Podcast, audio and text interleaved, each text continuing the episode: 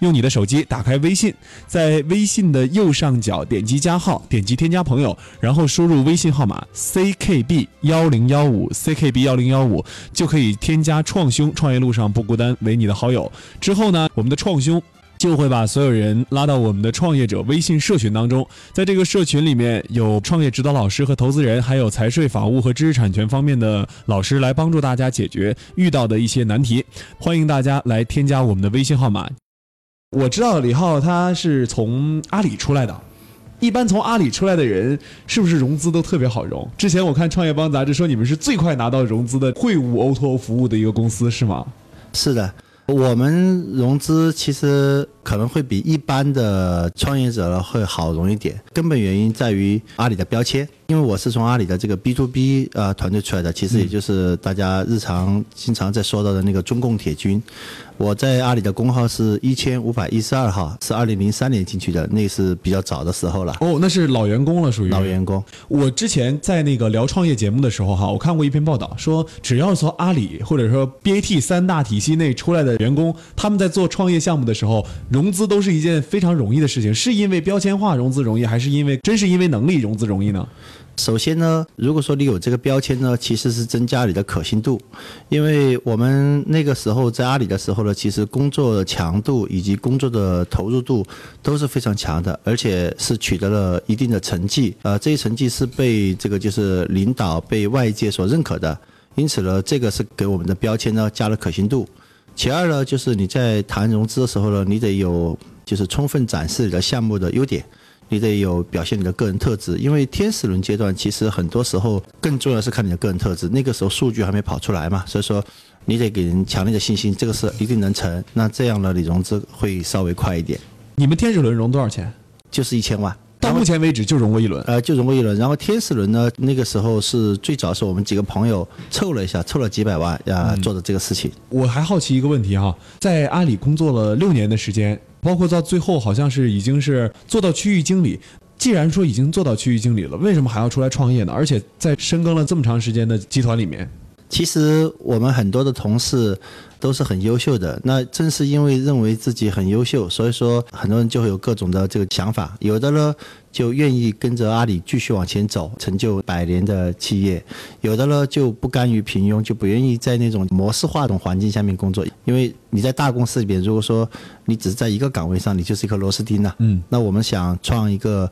自己的事业，因此呢，从我当年离开的时候，三十三岁嘛，嗯，就出来了。最根本的原因就是不甘于平庸，然后想要自己做一番让自己满意的事情，嗯啊，所以就出来了。我们把话题转向我们袁昌兵袁总哈，袁总这边一开始的时候也是自主创业吗？还是在大公司里面打拼了一段时间？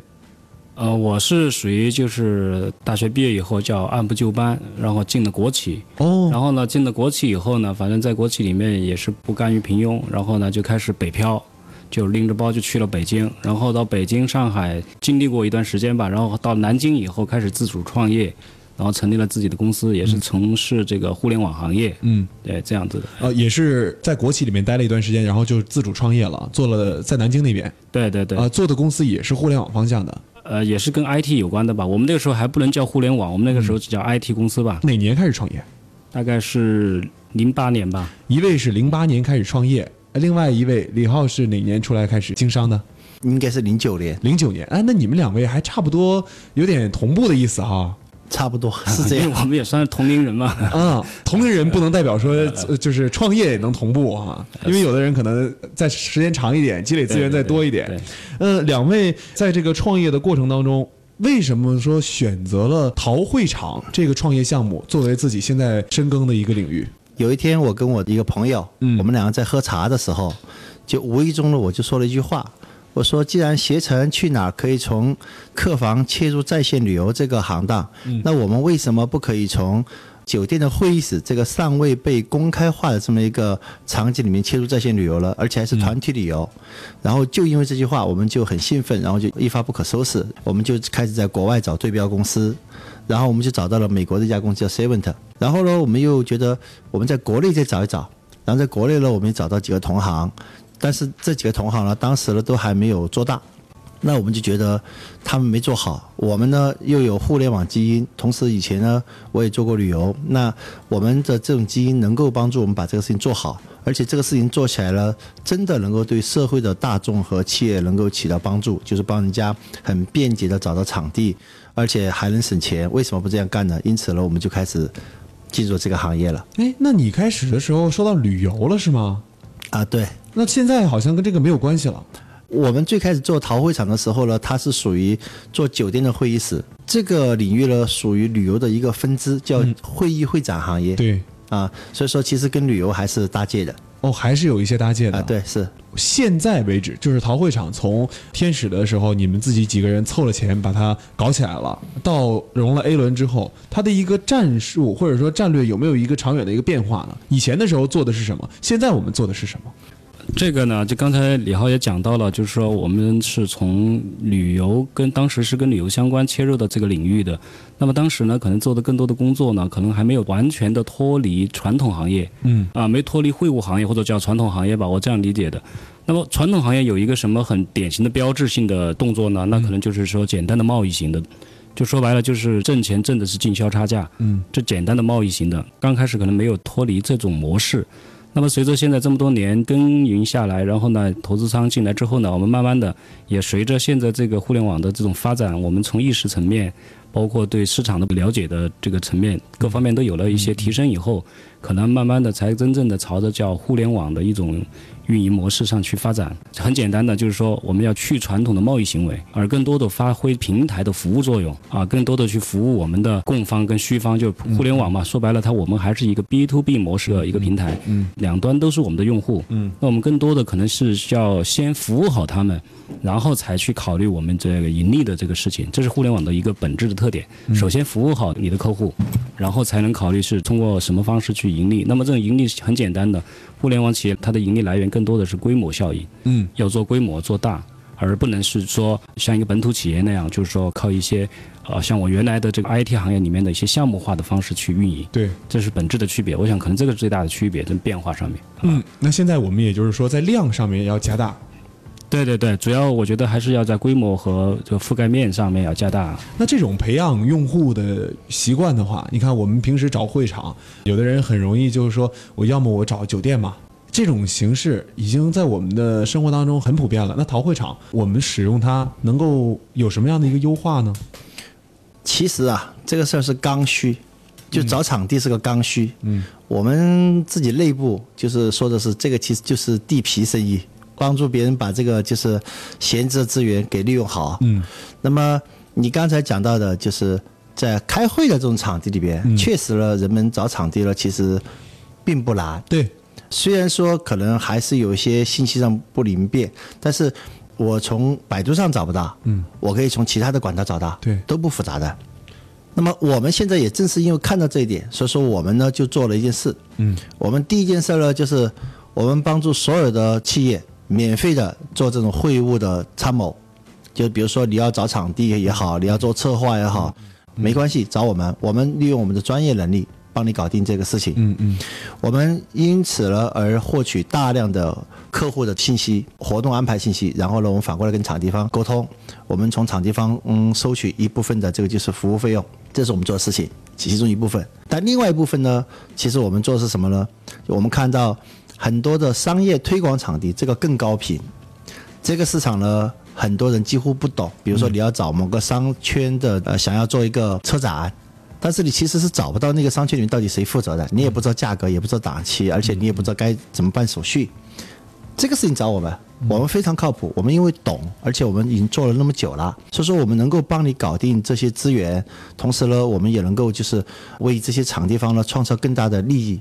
那因此呢，我们这个事情现在目前其实对我们来说就是一个动作，竖火把，有点像黑暗中举起一个火把，别人看到了，自然而然就来了。嗯，所以其实，在这个就是我们经营模式上面非常简单，同时也非常接地气，别人呢是愿意做生意的。嗯啊，是这样。现在我们都说创业要模式简单哈，啊对，一定要让投资人看得懂啊对。哎，那你们做这个模式的时候有没有？说这种会场，你看我们一个公司一年可能搞个十场活动、二十场活动，这最多顶天了哈。对对对。但其实二十场活动根本不够你们的一个收益吧？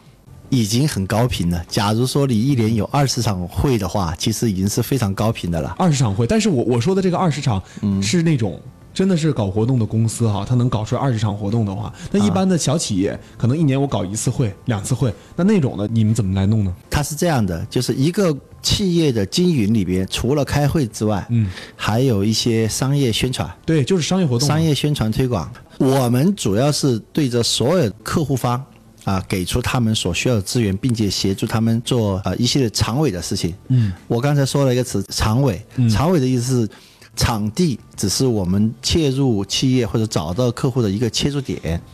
那么这些点上每一个点呢，都是一个利润点。我们呢现在只不过就是先把这个地基给夯实了，就是场地。所以说我们现在目前在大量的收集场地这一块。现在大量的收集场地，你们去沟通场地的成本高不高？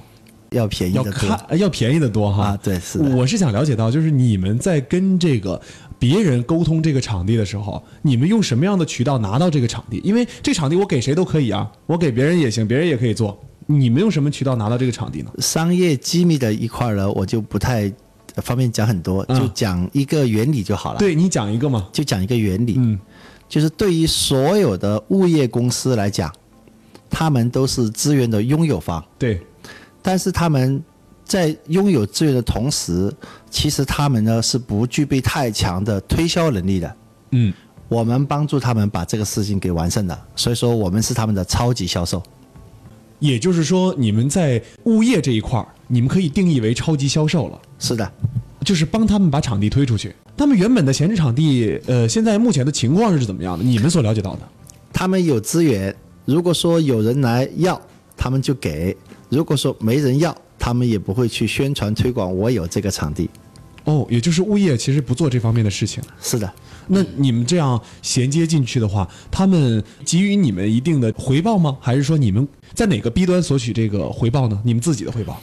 因为这一块业务的这种特质，所以说我们是找用户方收钱的。你们找用户方收钱？对，因为我们的作用是帮资源方闲置场地变现，我们帮助用户方很方便的找到了这些资源方，并且落实一系列的手续。因为我们不只是给场地，我们还要完成手续的。嗯嗯。啊，所以说呢，我们其实挣的是这个服务费用。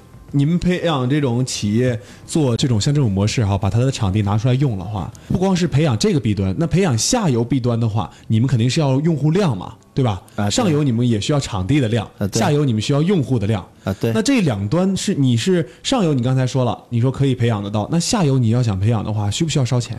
呃，不需要的。为什么不需要烧钱？因为这个事儿其实是刚需，就是当我们告诉别人我们能干这事儿的时候，就有很多的商家自己都会找上门来的。目前你们的平台用户量怎么样？我们现在目前的客户有十五万，十五万的客户商家，这样的十五万的企业级用户，每年平均在你们平台成交的量能有多少？不能算平均数，我们现在目前还没。要算到平均数，我们现在活跃的，就是注册进来有十五万，嗯，然后真正活跃的大概在一万多，一万多的频繁使用，然后经常用我们的服务的。嗯，那这样的频繁使用之后，里面的商业模式是怎么能够形成一个完整的一个闭环的呢？嗯，在线购买，嗯，我们在线上交易，在线上购买，那我们会会不会存在跨过你们的这种情况？跨不过去，你用什么样的方法把他们避免掉？这个不用刻意的去呃想什么方法，因为这个行业。目前就是一个不透明的行业，不透明的行业。所以说，现在目前我们暂时没有考虑，就让我们的用户跨过我们去跟资源方直接交易。未来会有这一步，我们再退一步。但今天我们不必要这样做的。哦，那酒店方呢？酒店方呢？我们是站在用户端的，我们帮用户端做所有的免费的事情，就是活动策划、场地匹配、会务服务等等。嗯嗯。然后呢，我们把这些客人推给酒店方。你们把这个客人直接推给他们啊？对，推给酒店方。我是客人的话，我直接把你们跳过去。我说我找酒店。我们的商业模式就是这样，就是最开始我们是收佣金的，嗯，现在我们已经跳出这个模式了。我们跟场地方谈一个服务费用，一年的年费就好了。酒店方这个我来可以来讲一下。对对对，我们想细致的了解。可能很多传统的这种做酒店会务的这种公司都会认为说，包括现在的携程啊，还有其他的公司啊，他们都会做佣金。佣金是一个典型的传统贸易的一个一个盈利模式。对，那这种模式呢，可能大家都知道，我们如果要向我们的酒店去收取佣金，势必带来酒店会向客户去加价，嗯，就会增加市场成本，最终导致的结果就是这种成交可能会下降。那反过头来，我们把这个佣金，就是我们不再收取这笔佣金，让市场跟酒店直接面对面。嗯。那么这样真正才能起到我们作为中间服务平台的作用，而不是在中间赚取差价或者佣金。嗯。那么我们反过头来怎么去盈利呢？大家都知道，如果说我们的平台上成交频次越来越高，成交率越来越高，嗯，实际上我们在市场的影响越来越大。很简单的，比如说广告收入。另外一个呢，我们可能刚才讲了，我们是服务于酒店，我们是为我们的客户去做超级顾问。去帮他们找场地，嗯，那么也就是无形当中，在免费帮他找场地的过程当中，实际上是帮助他这个成交的达成，嗯，也就是说，我们的现在阶段主要要做的事情就是想办法去促成交易的达成，在我们的平台上，这样的话，在酒店来说，它的量上来之后，那么他们每年付给我们一定的服务费，实际上我们完全可以满足我们现在的这种运营的需求。我明白了，那现在你们能不能把刚才那个说的问题哈，我们场景化一下？比如说，整个的一个商业模式，我们场景化一下。比如，我是一个企业的 B 端，我想在你们平台想要找到一个场地，说这个场地我可以使用，那我们中间都有哪些的过程？其实这里边是有两个场景。好，OK，一个是普通的开会用的场地，嗯。我们称之为会议活动用的场地，这类的场景呢，是一个客人他直接通过我们平台找到某个酒店的产品，嗯嗯，直接跟他对接上，嗯，OK 了。我们起的作用就是帮他对接。好，还有一些懒人呢，如果觉得自己不专业，那么通过我们人工咨询我们，我们提供这个就是后延的服务，这个是 VIP 服务，嗯，好，这个模式就是这样，就是超级顾问，我们帮助客人匹配酒酒店做服务，完了。第二个场景呢是商业宣传场地，因为这些场地呢是用户找不到资源方的，也不知道怎么办手续的。嗯，然后呢，我们是从帮助这些资源方上传资料，帮助这些用户找到他们啊。然后呢，我们是向通过加价的方式，嗯，向用户收取利润的。哦，啊，就是这样的。我当然，当然这一块我们只是现在这个阶段做啊，未来我们会往后面退一退，让他们双方仍然对接上的。只不过今天这个时候呢，我们没必要做的太透，嗯，就是这样的。OK，那你们有没有针对这个产品做过一定的宣传？我们宣传做过一段时间的宣传，嗯，最开始是用过百度，然后呢，我们发现百度是很烧钱的，我们的关键百度推广是吧？啊，对，百度推广非常烧钱，很烧钱。